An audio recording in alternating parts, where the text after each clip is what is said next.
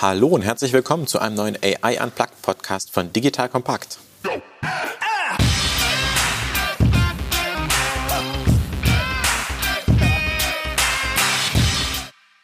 Mein Name ist Erik Pfannmüller, ehemaliger Kanu-Weltmeister, dreifacher Familienvater und Gründer von Solvemate, einer KI-basierten Plattform zur Automatisierung von Kundenservice. Im Kern unserer Plattform sind Chatbots, jedoch unterstützt unsere Software Kundensupport-Teams ganzheitlich ihre Serviceprozesse zu verbessern. Wie immer bei AI Unplugged erklären wir Alltagsthemen rund um das Thema KI einfach und für jedermann verständlich, besprechen gesellschaftliche Umwälzungen durch KI und neueste Trends.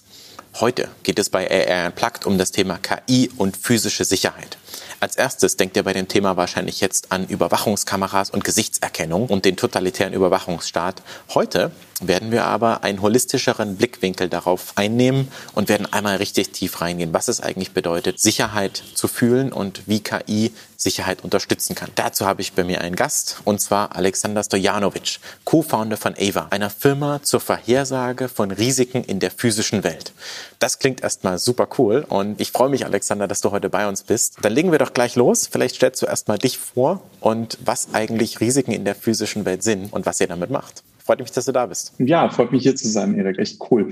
Ja, habe mich richtig gefreut irgendwie auf das gemeinsame Gespräch heute. Ja, bin Alexander Stojanovic, wie du gerade schon gesagt hast, einer der beiden Co-Founder bei Ava, einer in Berlin ansässigen Company, die im Kern eigentlich auf physische Sicherheit fokussiert. Bin selber seit vielen, vielen Jahren Unternehmer. Ich kenne eigentlich keinen anderen Zustand als Unternehmer zu sein. Also direkt irgendwie quasi aus der Schule herausgestolpert irgendwie ins Unternehmertum, habe daneben zwar auch schon ein bisschen was akademisch gemacht, aber mein Fokus war eigentlich immer irgendwie halt auf unternehmerischem Handeln habe in der gesamten Zeit halt insgesamt drei Firmen an den Mann gebracht. Also die wurden von, von so großen Konzernen gekauft. Nachdem der Verkauf bei dem, bei dem letzten Unternehmen durch war, in Anführungszeichen, und, und alles erledigt war, stellte sich bei mir dann ernsthaft so die Frage irgendwie nach dem Sinn des Daseins. Ne? Und gesagt, okay, jetzt sind alle materiellen irgendwie Wünsche, die du vielleicht irgendwie jemals hattest, irgendwie die kannst du theoretisch wahrscheinlich irgendwie schon abbilden, aber glücklich gemacht hat es einen nicht wirklich sehr langfristig, erst recht nicht mittelfristig. Und Jetzt kommen wir ja fast schon in das Philosophische rein. Ja, es ist, aber es ich denke, du willst überleiten zur Gründung von Ava und was eigentlich die Idee dahinter ja, ist. Ja, ganz genau. Das ist ja eine Frage, die sehr, sehr schnell kommt. Und was hast du eigentlich mit Sicherheit zu tun, Alex? Ne? Irgendwie, ich bin weder irgendwie in der Polizeischule gewesen, ich war nicht im Militär, ich habe nicht gedient, ich bin nicht mit, mit zwei Füßen voran durch Fensterscheiben gesprungen. Ne? Also ich bin eigentlich in der Welt der Sicherheit nicht wirklich zu Hause gewesen,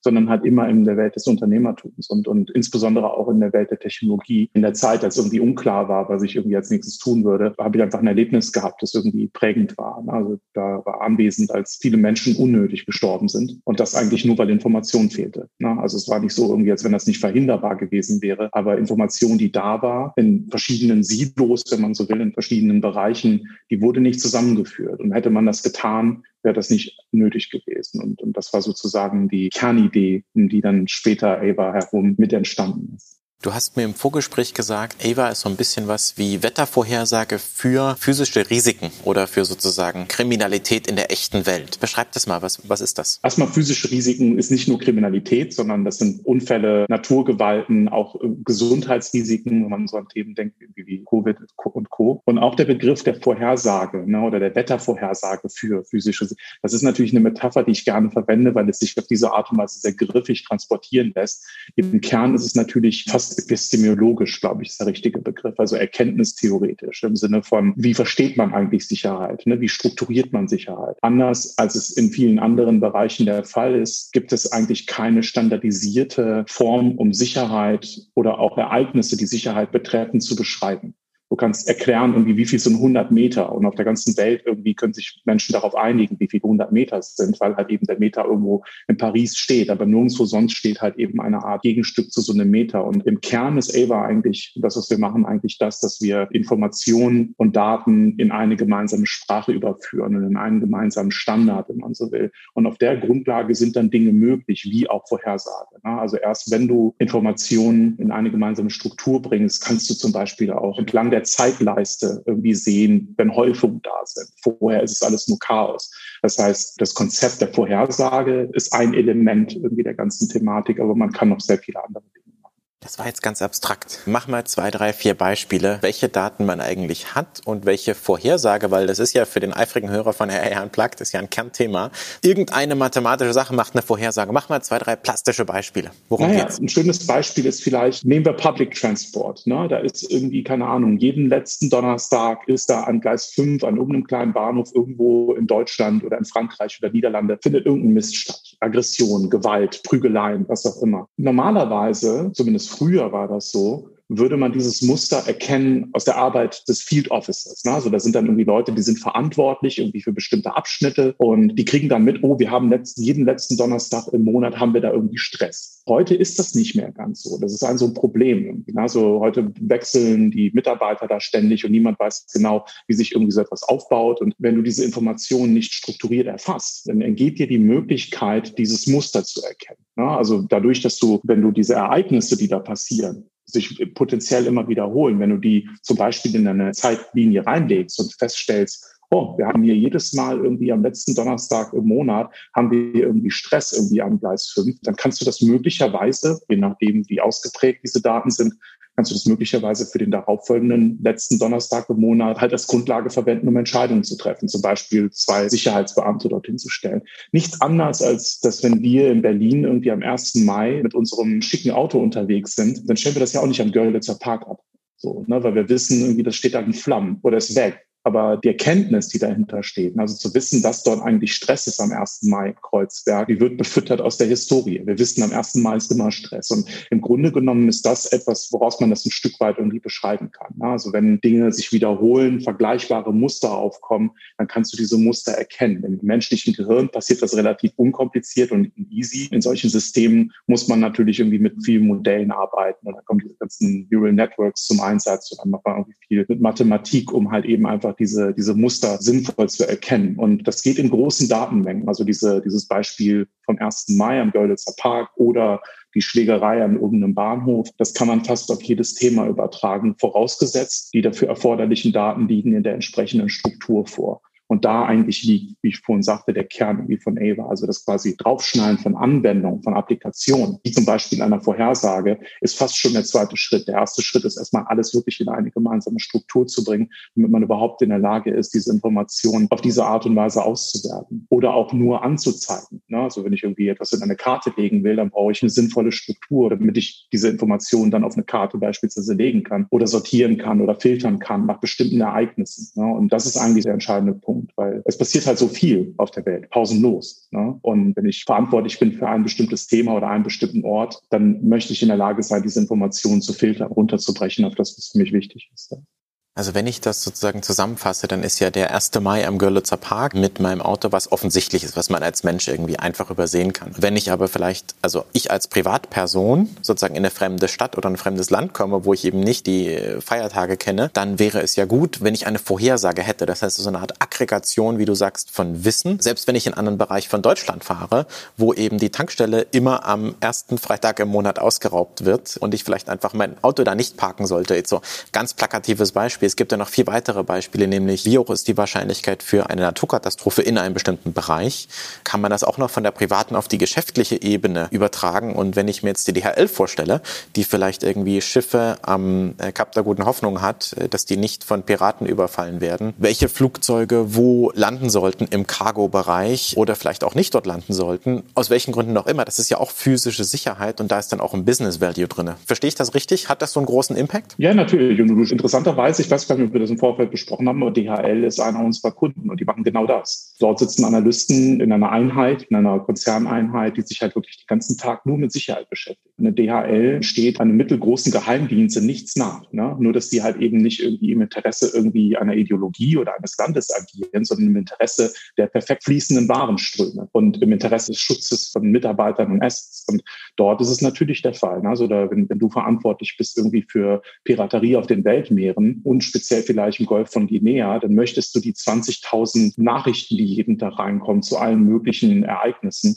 die möchtest du bitte schön nur runterfiltern können auf das, was dort passiert und vielleicht halt im besten Fall auch ein Stück weit in die Zukunft blicken können. Ne? Unter welchen Umständen sind denn Angriffe durch Piraten wahrscheinlicher, um es jetzt mal blöd zu sagen, wenn die Wellen irgendwie fünf Meter hoch sind, dann hast du wahrscheinlich kein Problem mit Piraten. Ne? Aber wenn die See ruhig ist, dann wahrscheinlich schon. Also nicht, dass das jetzt ein explizites Beispiel irgendwie aus dem Kontext wäre, aber genau so ist das. Und der Business Value liegt dort natürlich, Assets und Warenströme, um Mitarbeiter zu schützen einerseits, aber auf der anderen Seite steckt da ja irgendwie auch eine Opportunity drin. Ne? Also wenn du weißt, was los ist, kannst du dein Geschäft darauf ausrichten. Und das muss nicht nur bedeuten, dass du Kosten sparst, weil du Risiken verhinderst. Das kann auch bedeuten, dass du mehr Umsätze machst, ne? weil du vielleicht der Einzige bist, der noch ein bestimmtes Material auf Lager hat oder weil du der Einzige bist, der eine bestimmte Ware von A nach B transportiert bekommt, weil du genau weißt, wie du dich irgendwie organisieren musst als Logistiker. Also das ist sozusagen nicht nur die Vermeidung von Kosten, sondern auch das Herbeiführen von strategischen Wettbewerbsvorteilen.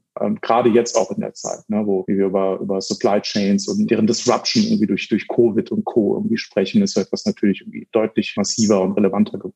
Je mehr ich dazu höre, desto mehr habe ich das Gefühl, das ist ein Thema, das äh, für unglaublich viele Menschen relevant ist. Ich habe mich gerade erinnert, dass ich am letzten Sonntag äh, nach Berlin reingefahren bin und da eine Demonstration war und öfter in Berlin ja mal Demonstrationen sind. Ich im Zweifelsfall gerne wissen würde, wann wo eine Demonstration ist und ich da vielleicht nicht mit meinen Kindern spazieren gehe. Man weiß ja nie, was es für eine Demonstration ist, ob es jetzt eine friedliche ist oder eine, wo man nicht reinkommen will. Man hat ja selten das Gefühl in Deutschland, in einem industrialisierten Land, dass man sich unwohl fühlt, aber ich würde es gern vorher wissen, wenn ich mich in ein Stadtviertel begebe oder wenn es irgendwelche Gründe gibt. Du hast so viele tolle Sachen gesagt. Ich würde das versuchen mal zu strukturieren. Und zwar erstmal in diesen Datenlayer. Dann, wie kann ich das eigentlich eine Vorhersage fürs echte Leben machen? Was gibt es für Anwendungsfälle?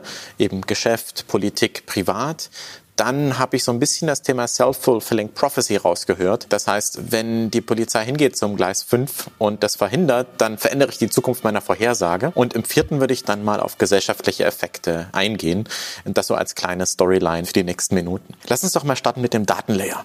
Ich meine, ich glaube, jeder von uns weiß, was Daten sind. Und wenn ich jetzt XY-Achse habe, kann ich was zeichnen. Und ich weiß auch, was Daten sind für den Wetterbericht. Dann ist es eben der Luftdruck, die Temperatur und das Ganze über die Zeitleiste jetzt um es ganz einfach zu machen. Was sind die Daten von Sicherheit? Wie ist die Datenstruktur? Wie muss ich mir das vorstellen? Es war wahrscheinlich eine der größten Aufgaben, die wir hatten während der gesamten Entwicklung, irgendwie bislang halt eben genau dieses Thema wirklich zu verstehen im, im Kern. Man muss da, dazu sagen, es gab schon viele Versuche, Standards rund um die Beschreibung von Sicherheit, von Ereignissen etc. zu etablieren. Ne? Also ganz große waren dabei, ne? eine UN, ein FBI etc. Und die kriegen das nicht hin. Schlicht und einfach, weil interessanter interessanterweise dort sehr, sehr viel Interpretation reingearbeitet wird. Also jemand, jemand wird erschossen auf offener Straße. Ist das jetzt ein Mord oder eine Notwehr? Wie beschreibst du irgendwie einen solchen Vorfall? Die Lösung darauf ist, wenn man es gut machen will, glaube ich zumindest so haben wir es bei uns erarbeitet, wirklich sich auf die Tatsache zu konzentrieren, auf die Wahrheit. Die Wahrheit ist nicht, es ist Mord oder, oder Totschlag oder Notwehr oder irgendwas anderes, sondern es ist jemand, der dort erschossen wurde. Ne? Also die Tatsache zu beschreiben. Und das ist das, was wir an erster Stelle versuchen. Also wenn eine Information reinkommt, wir haben halt ganz, ganz viele verschiedene Quellen, die wir angedockt sind. Das geht natürlich los mit offenen Quellen, dem Web selber, sozialen Medien, aber auch professionelle Intelligence-Provider, Nachrichtenagenturen, bis hin zu Sensoren und IoT, die wir da irgendwie reinarbeiten können, logischerweise. Da drin sozusagen, also in einem Ereignis erstmal zu erkennen, was ist passiert, tatsächlich beschreibend, was ist passiert. Also nicht Terroranschlag, sondern Explosion, ne, als ein Beispiel. Das ist Schritt Nummer eins. Schritt Nummer zwei ist zu verstehen, wann ist etwas passiert. Also ist es jetzt gerade, passiert es in der Vergangenheit, passiert es in der Zukunft. Auch dort kommt natürlich bereits irgendwie ordentlich KI zum Einsatz. Also wenn du einen Tweet hast wie Earthquake strikes 22 minutes ago, dann hast du in diesem Satz schon mal das Problem, dass das Rootverb strikes im Gegensatz steht irgendwie zu 22 minutes ago, was irgendwie Vergangenheit ist. Also du hast, du hast Präsenz und du hast Vergangenheit. Was muss denn die Maschine jetzt tun? Also nicht ein Mensch sozusagen tippt ein Erdbeben UTC plus 1, 12.23 Uhr, sondern ich meine, das skaliert ja auch nicht, wenn man jetzt eine Technologie ja, ein bisschen viele Menschen, genau. Ja. Ich wollte das jetzt absichtlich mal das ja. Beispiel machen. Also nicht ein Mensch tippt ein, hier ist jemand erschossen worden, sondern ihr lest in sozialen Medien mit, ihr kriegt, weiß ich nicht, Polizeiberichte, formatiert das um. Das ist so ein bisschen wie Dokumentenerkennung sozusagen auf anderer Ebene und bringt das in eine Art neues, besseres Format. Und wie du sagst, Earthquake Strikes in 22 Minutes ago, alleine da ist KI drin, um die Daten zu präparieren. Und jeder weiß, der einmal was mit KI zu tun hat, Datenpräparation ist eines der wichtigsten Themen, um überhaupt irgendeine Vorhersage machen. Ganz genau. Also das ist ja das, was ich meinte. Also diese Struktur herzustellen. Das gleiche gilt für die Location. Wo ist das denn jetzt eigentlich genau passiert? 22 Miles southeast of Salina Cruz. Ja, wo ist denn das zum Kuckuck nochmal? Ah, schau mal, das ist irgendwie mitten im Wasser. Also ein Erdbeben mitten im Wasser könnte das ein Risiko bedeuten für einen Tsunami, aber das musst du, also als Mensch kannst du auf die Karte gucken und sagen, oh, Erdbeben im Wasser direkt an der Küste, hm, könnte zu einer Welle führen. Ne? Aber als Maschine irgendwie muss eine Verbindung, die muss ja für dich erstmal irgendwie hergestellt werden. Anderes Beispiel irgendwie für das Erkennen von Locations sind solche Dinge wie, keine Ahnung, Mass Shooting at Walmart in King Street. Ja, welcher denn zum Kuckuck nochmal? Ne? Wir haben eine Walmart King Street in Denver, einen in Miami, einen in Washington DC. Die sind alle an der King Street. Das heißt, wir gucken uns die Quelle dann, ähm, also mit wir meine ich unsere Systeme und versuchen zu verstehen, was ist die wahrscheinlichste Location. Und wenn wir feststellen, dass das Medium, was das gerade berichtet hat, oder der Twitter-User, der das gerade gepostet hat, häufig über Chicago spricht und möglicherweise sogar in Chicago ansässig ist, dann können wir zumindest mal, so wie das ein Mensch forensisch in Anführungszeichen tun würde, unterstellen, dass es eine höhere Wahrscheinlichkeit gibt, dass es in Chicago ist. Dann können unsere Systeme wiederum zu anderen Diensten gehen, sich irgendwie die Geofences holen und die Bounding Boxes und das quasi in eine Karte reinschreiben und sagen, hier an dem Walmart haben wir gerade ein Mass-Shooting und das findet jetzt gerade statt. Das sind im Grunde genommen bereits Dinge, wo wir sehr stark mit KI arbeiten, viel automatisieren. Ähm, das Antrainieren ist zum großen Teil natürlich nach wie vor human und das wollen wir auch nicht beenden. Und wir, also wir versuchen nicht sozusagen den Mensch komplett irgendwie aus dem Loop da zu entfernen, auch wenn das an der einen oder anderen Stelle vielleicht schon relativ gut möglich ist, aber insbesondere bei Ereignissen, die eine große Kette von komplexen Konsequenzen nach sich ziehen können. Na, also eine Bombendrohung irgendwie am Hauptbahnhof Berlin. Das kannst du nicht eine Maschine irgendwie überlassen, so eine Meldung irgendwie rauszuhauen. Ne? Also insbesondere dann, wenn du Kunden hast, die auf diese Information hin die Evakuierung des Bahnhofs einleiten muss schon schauen, dass du da irgendwie auch noch den Menschen in den Loop hast. Aber dieser Mensch ist letztendlich auch dann dafür verantwortlich, das System immer fit zu halten. Also alles, was unterhalb einer bestimmten Komplexitätsschwelle ist, läuft heute automatisiert und alles, was da drüber geht, muss zumindest nochmal von den Menschen irgendwie sich angeschaut werden, damit da irgendwie kein Chaos passiert.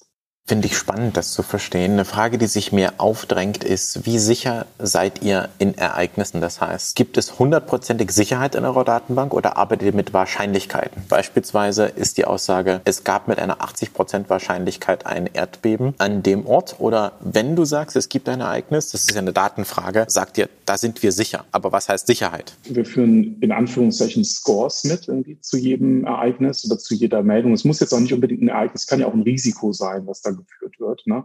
oder zu einem Report. Ne? Also ein Report kreiert ein Ereignis, aber ein Ereignis selber kann aus hunderten Reports bestehen. Also wenn morgen jemand mit einem LKW in den Reichstag reinfährt, dann ist das ein Ereignis, aber dazu gibt es eine Million Reports eine halbe Stunde später, weil die Weltmedien sofort darüber schreiben würden alle. Das heißt, du hast einmal diese 1 zu N Beziehung, ne, also ein, wie ein Incident und ganz viele Reports unten drunter. Und diese Reports schon alleine werden einer Prüfung unterzogen. Also einmal der Prüfung der Vertrauenswürdigkeit. Die leitet sich ein Stück weit ab, auch aus der Historie, aus der Vergangenheit. Also konnten Ereignisse, Meldungen, die von einer bestimmten Quelle sind, im Nachgang auch tatsächlich verifiziert werden. Dann gibt es natürlich Quellen, von denen wir wissen oder von denen wir lernen, dass sie politisch beeinflusst sind. Ist irgendwie niemanden irgendwie bashen hier, ne? Aber wenn jetzt, keine Ahnung, wie heißt dieser Stephen Bannon da irgendwie, der da irgendwie beim, der, der für den Trump da getrommelt hat, wenn der irgendwie sagt, dass du da, also das ist ja alles irgendwie durchprägt und durch, durchtränkt von Ideologien und Meinungen und jeder soll da seine eigene Meinung haben von mir. Aber auf der Grundlage kannst du natürlich keine Systeme aufbauen, die irgendwie Menschen dabei helfen, irgendwie beste Entscheidungen zu treffen. Oder keine Ahnung, Sputnik in Russland ansässige irgendwie Nachrichtennetzwerk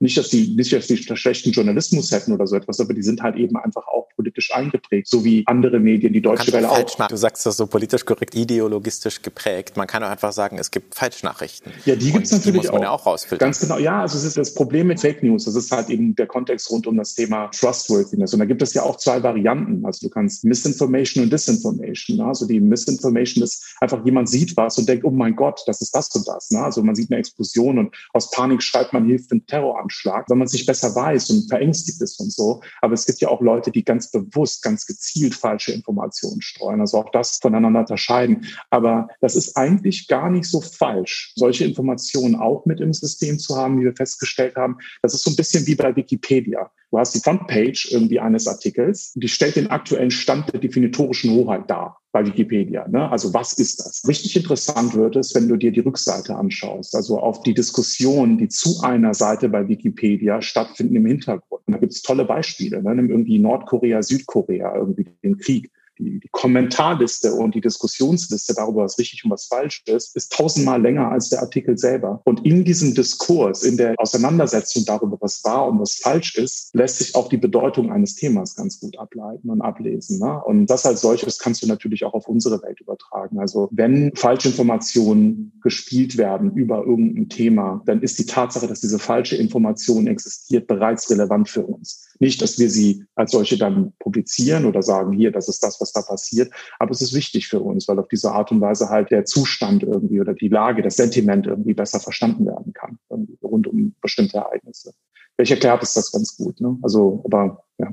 Ich habe verstanden, die Datenstruktur gibt's eigentlich noch gar nicht. Du hattest mir im Vorgespräch gesagt, alleine zwei Polizeidienststellen in zwei Londoner Stadtteilen können nicht miteinander reden, weil sie nicht in einer technischen Architektur, in einer Datenbankformat die Daten haben. Wir müssen wissen, was, wann und wo passiert ist. Wir müssen uns fokussieren auf die Tatsache und nicht die Interpretation, also Mord oder Totschlag im Vergleich zu jemand ist gestorben. Und wenn ich mir das vorstelle, dann ist es eine Riesenaufgabe, unsere physische, reale Welt in digitale Datenpunkte zu übersetzen. Jetzt verstehe ich auch, warum du die diesen Datenlayer sozusagen so hervorhebst. Wenn man jetzt sozusagen diese Daten hätte, dann sehe ich da drei Zielgruppen. Und bitte korrigiere mich, was ist ja dein Geschäft? Ich sehe einmal die Endkonsumenten, die so eine Art App haben, die ihnen sagt, Achtung, hier ist ein Waldbrand, bitte fahr da nicht hin, hier ist eine Demonstration. Also diese physische Sicherheit oder Achtung, dieses Viertel in Berlin, nicht um jetzt eins zu nennen, äh, hat ein sehr hohes Risiko um diese Uhrzeit für Taschendiebstähle. Das ist so die persönliche Ebene. Ich sehe diese Geschäftsebene für jemanden wie DHL oder Firmen mit globalem Footprint oder einfach nur Firmen, die auch in der physischen Welt aktiv sind. Nicht wie SoftMate, wir sind eine Softwarefirma, wir haben nichts Physisches. Aber wenn ich ein Logistikunternehmen bin oder wenn ich einfach viele Mitarbeiter habe, die in verschiedenen Standorten sind, die vielleicht auch reisen,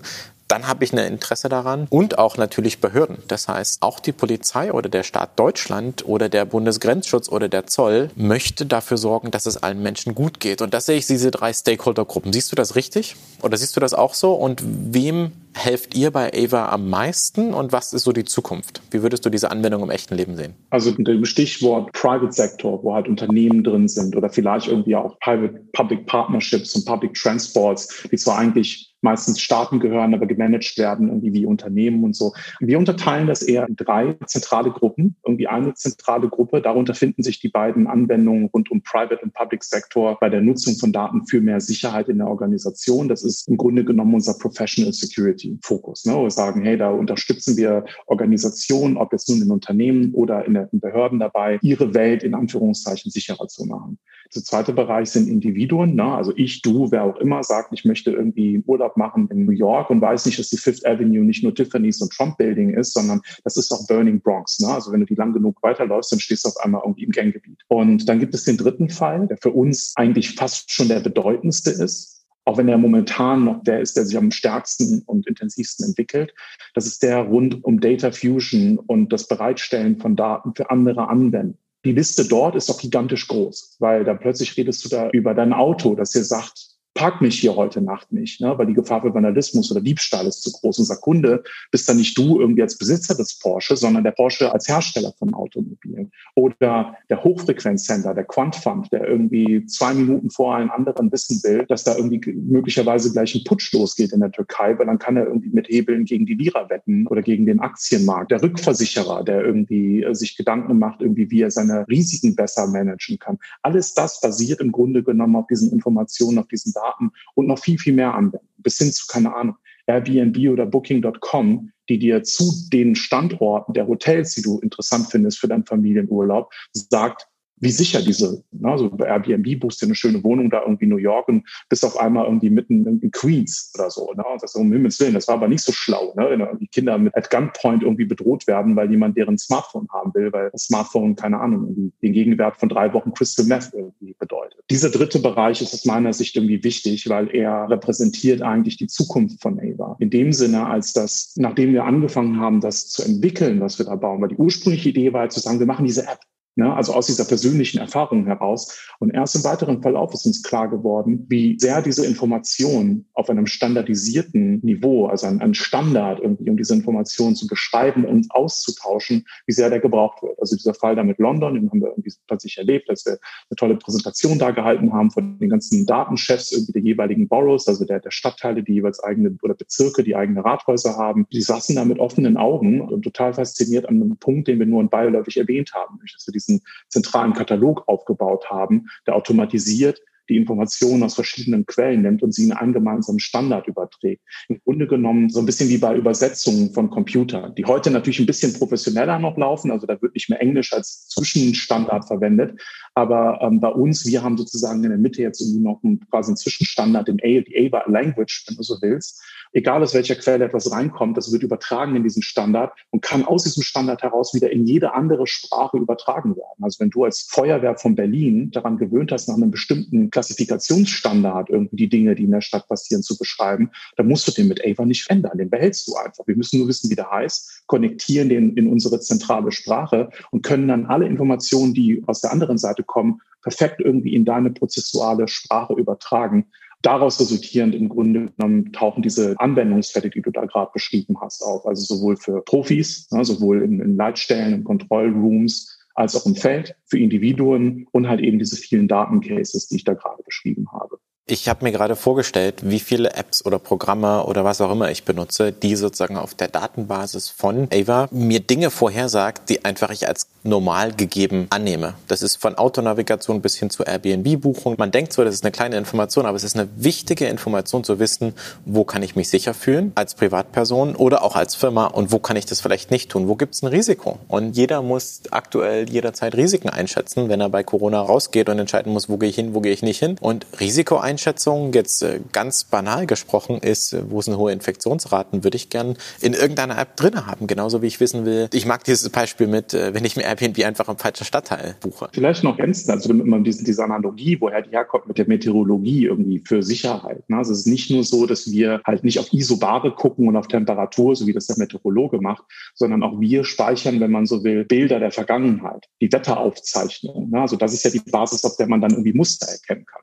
Eine andere Parallele dazu ist natürlich das Wetter und die Wettervorhersage und die aktuelle Wetterlage auch nicht wahrgenommen werden als relevant fürs Leben. Aber bevor der Pilot den Startvorgang einleitet, will er wissen, wie viel Benzin habe ich da oder wie viel Kerosin habe ich in den Tragflächen drin, weil ich will nicht über dem Atlantik abstürzen. Und dafür muss er die Wetterdaten wissen. Wenn ich irgendwie als Mutter mein, oder Vater mein Kind irgendwie zur Schule schicke, dann will ich wissen, regnet es heute oder nicht, weil dann brauchst du eine Regenjacke. Ich jeden oder, Morgen, ne? Alexander. Ich wollte gerade das Beispiel sagen. Jeden Morgen am Frühstückstisch gucken meine Kinder schon auf den Radiowecker und sagen, oh, heute wird es warm, heute scheint die Sonne, heute regnet es und machen das schon als Kinder, entscheiden selbst anhand des Wetters, wie sie sich anziehen sollen. Man geht ja davon aus, dass es Sicherheit gibt bei uns in Berlin und so weiter, aber es ist, glaube ich, weniger oft, dass man über Sicherheit informiert werden muss. Aber wenn man darüber informiert wird, dann hat das einen unglaublichen Impact auf die persönliche Entscheidung. Total. Das ist total eingepreist in fast jede Entscheidung, die man trifft. Genau. Ja. Wie mit dem Augenlicht, wenn man so will, oder mit den Augen als solches. Vielleicht an dich und an alle, die zuhören. Wann hast du, wann habt ihr das letzte Mal bewusst über eure Augäpfel nachgedacht? Also klar, na, die Augen, die brauchst du, ne? Und du machst dir irgendwie keine Gedanken darüber, dass sie funktionieren und alles ist super. Aber wenn sie kratzen, wenn sie jucken, wenn sie schmerzen, wenn sie bluten, oh mein Gott, ne, dann gibt es nichts Wichtigeres im Leben. Und das ist bei Sicherheit ganz genauso. Nur weil sie nicht aktuell in Gefahr ist, ist sie trotzdem immer voll eingepreist. Und aus meiner Sicht eigentlich eine komische Situation, dass wir in einer Welt, die so vernetzt ist, so verdrahtet, jede Information ist verfügbar, eine so zentrale, entscheidende Information, also Maslow-Pyramide Level 1. Ne? Wir reden da nicht über Selbst Selbstfulfillment oder sowas, sondern über das nackte Überleben, wenn man so will, dass wir in so vielen Aspekten heute eigentlich im Autopilot drin sind und unterstellen, dass alles irgendwie prima und gut ist. Und ja, stimmt. Irgendwie. Als wir angefangen haben, wird gesagt, das ist eine feine Sache ne? für Rio, für Johannesburg, aber doch nicht für Köln oder für Düsseldorf eben nicht. Das, was wir machen, das hat Relevanz für acht Milliarden Menschen und jede Organisation, weil jeder preist das ein. Nur, dass es momentan halt nicht objektiv gemacht wird. Ne? Also wo kaufst du deine nächste Wohnung? Wo mietest du dein nächstes Haus? Ne? Irgendwie ist da Sicherheit etwa nicht ein Aspekt, den du bedenkst? Natürlich. Nur momentan liefert dir niemand irgendwie eine objektive Einschätzung. Eine objektive Einschätzung zur Frage, ob der Mietzins, der Quadratmeterpreis dort fair sind, die findest du sofort. Ne? Ob du einen Biomarkt in der Nähe hast, findest du sofort. Aber wie die Sicherheitslage ist irgendwie rund um ein Objekt, das du haben willst. Das gibt dir momentan keiner, zumindest nicht in der Form, wie es möglich wäre. Was komisch ist, weil wenn ich die Leute frage, dann ist ein zentraler Aspekt von Lage bei Real Estate immer Sicherheit. Ne? Und trotzdem ist es nicht objektiviert. Komisch eigentlich. Ne? Ja, und in die Kerbe marschieren wir mit ganzer Kraft rein. Genau. Jetzt hast du mir schon den Punkt 4, nämlich gesellschaftliche Effekte, den ich vorhin so als Mini-Agenda aufgeschrieben hatte, schon vorweggenommen. Lass uns da gerne noch kurz bleiben und dann nochmal auf das Thema Self-Fulfilling Prophecy gehen. Je, mehr ich in diesem Podcast drüber nachdenke, desto einen höheren Impact hat das auf tägliche Entscheidungen. Ich erinnere mich, dass ich 2007 mal nach Skopje, nach Mazedonien gefahren bin, durch den Kosovo. Und äh, mein Trainer damals, also damals war das noch ernst sozusagen dort. Und mein Trainer war so ein äh, Bodybuilder, hat gesagt, nee, ich kenne mich da aus, wir fahren da durch. Und ich habe Rotz und Wasser geschwitzt sozusagen, als wir durch den Kosovo gefahren sind, ich das erste Mal echte Menschen mit Maschinengewehren gesehen habe, mit der Kalaschnikow. Und meine Eltern hätten mich niemals losfahren lassen damals, äh, ist ja auch schon ewig her, 13 Jahre, wenn sie das gewusst hätten. Und das Risiko wäre es nicht für eine Europameisterschaft im Kanuslalom wert gewesen, durch den Kosovo zu fahren. Aber keiner wusste es so richtig. Und dieses, manchmal hat man Glück, manchmal hat man Pech, weiß man ja vorher nicht. Aber zu wissen, dass es ein Risiko gibt, äh, das ist entscheidungsrelevant. Und rückblickend mit meiner heutigen Wissen und als Vater selbst von drei Kindern, Kindern würde ich diese Entscheidung mit dem Wissen, wie es vor Ort wirklich in real aussieht, anders entscheiden? Ist es so, wie du sagst, es gibt auch nicht nur diese Leben- oder Todentscheidung, sondern diese Mietwohnungen, Aktientrading, wo fährt das Schiff, wo soll es landen, wo gibt es Naturkatastrophen möglicherweise, sollte ich überhaupt in Urlaub fliegen, wenn vielleicht der Hurricane gerade da in einer Woche in Miami drüber saust. Das hat einen riesen gesellschaftlichen Impact und ich frage mich die ganze Zeit, warum das noch nicht erfunden wurde. Es ist so offensichtlich, dass in fünf oder zehn Jahren, wenn Zukunft Alexander Zukunftserik sich wieder treffen, dass wir sagen, es ist so wie Google Maps heute. Ja, natürlich, das benutzt jeder. Warum gibt es das noch nicht? Ich glaube, der Grund, warum das noch nicht existiert oder existiert hat bisher, ist in bestimmten Dimensionen einfach nicht realisierbar war. Also zumindest mal die beiden Dimensionen von Verfügbarkeit von Daten. Es gibt irgendwie kein Asset seit Menschheitsgedenken irgendwie, das schneller wächst als Daten.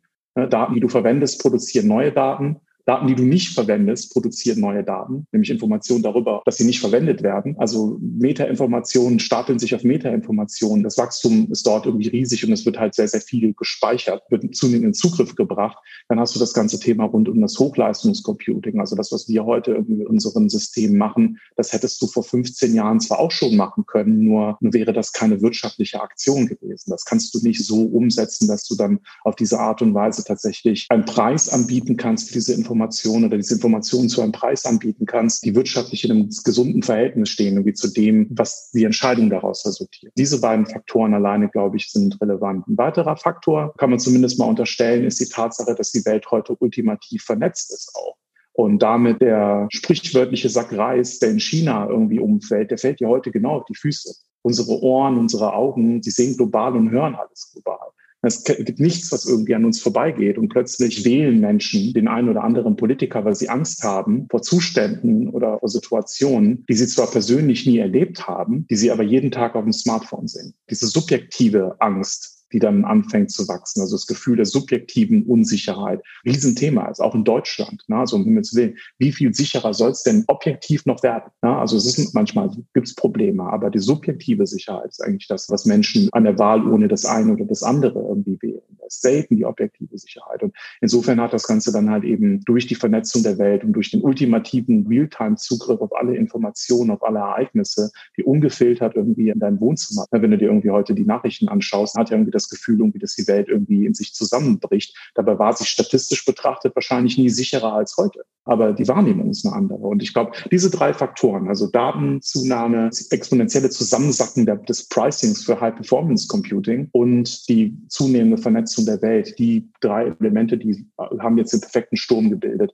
um so ein Thema halt nach vorne zu treiben. Ansonsten, glaube ich, gebe ich dir recht. Also es ist diese Idee als solche, die zwingt sich auf. Wir mussten bisher immer davon ausgehen, dass es auf der Welt irgendwie eine Handvoll von Teams wahrscheinlich gibt, die versuchen, das Problem auf die gleiche Weise zu lösen und werden immer wieder überrascht bei unserer Suche. Also wir analysieren den globalen Markt sehr, sehr intensiv und pausenlos. Das ist möglicherweise, was da in dem Bereich jetzt aktuell noch passiert ist, so wie Healthcare vor zehn Jahren. Ne, irgendwie zwar eine total attraktive Opportunity, aber komplett unhip. Ne? Also die wenigsten Tech-Leute, die wenigsten irgendwie Designer und so weiter, die haben sich vor zehn Jahren irgendwie mit Gesundheit auseinandersetzen wollen. Das roch alles nach Sterilisierungsmitteln und, und sah aus wie Krankenhaus. Und heute ist Digital Health irgendwie das eins der Top-Themen oder wie Finance Vor 15 Jahren war Bankenwelt, war einfach nur öde und langweilig. Und jetzt wird jeder Fintech. Und diese regulierten Märkte in Anführungszeichen, Gesundheit, Banking etc., aber eben auch Sicherheit, die gewinnen halt jetzt zunehmend an Attraktivität, weil plötzlich klar wird, wie bedeutend die sind irgendwie fürs Leben. Ne? Sie wirken langweilig, aber sie sind so unendlich entscheidend. Vielleicht sind sie deswegen früher auch immer langweilig gewesen, weil sie Stabilität und Struktur bedürfen. Du kannst keine bahnbrechenden Innovationen pausenlos in der Finanzwelt irgendwie, die halt wirklich alles umwerfen, weil du brauchst Stabilität, damit irgendwie Dinge funktionieren. Und ich glaube, bei Sicherheit ist es genauso. Also jeder, der Leute denkt, die sich für eine Sicherheitskarriere entscheiden, die denken, die wenigsten denken da an den hippen Marketing-Rockstar, ne, der irgendwie Bock hat irgendwie auf coole Projekte, sondern das sind tendenziell eher Leute, die ruhiger sind, die kontrollierter sind. Und ich denke, das wird sich aber durch Leute wie uns vielleicht ein Stück weit ändern. Also wir sind natürlich irgendwie auch ruhig und nett und freundlich und kontrolliert, aber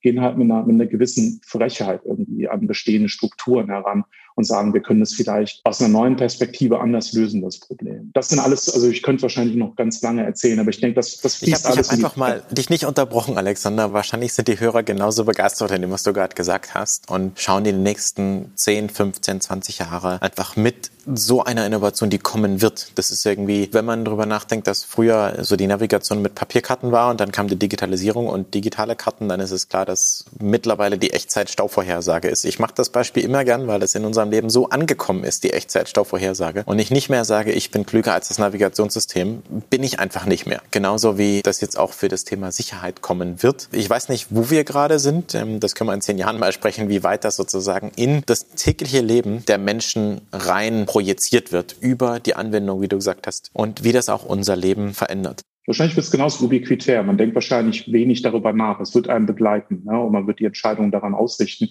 Ich glaube nicht, dass das irgendeine bunte, laute Kiste wird, sondern es wird präsent sein in jeder Entscheidung irgendwie des Lebens, aber es wird nichts exciting mehr sein. Jetzt momentan ist es exciting, weil diese Technologie-Seite so spannend ist und so, aber an einem bestimmten Punkt wird das einfach eine Information, die du ganz normal in deinen Lebensalltag mit einarbeitest ne? oder in deinem Berufsalltag, je nachdem. Und das war eigentlich auch schon ein super Schlusswort. Sicherheit wird eine Information werden, ich wiederhole das mal kurz, die in unser tägliches Leben verwoben wird. Und wir sind da gerade am Aufbruch und ich finde das total spannend, dass KI und Machine Learning als Basistechnologie natürlich immer basierend auf Daten, Daten, die strukturiert vorherrschen müssen, Vorhersagen machen kann und diese Vorhersagen dann wirklich einen echten Impact auf der Welt haben.